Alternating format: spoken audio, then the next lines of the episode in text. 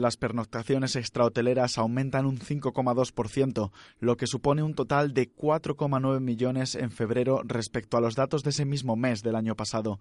Esta tendencia positiva se ha visto impulsada gracias a las pernoctaciones de residentes, que han repuntado un 5,4%, y también las de los no residentes, que han crecido un 5,1%. La estancia media por viajero es de casi siete noches. En el segundo mes del año, casi 380.000 viajeros han realizado en España algo más de 1,4 millones de pernoctaciones en alojamientos colectivos extrahoteleros, a los que hay que sumar otros 334.400 viajeros del resto de Europa con más de 3,4 millones de pernoctaciones.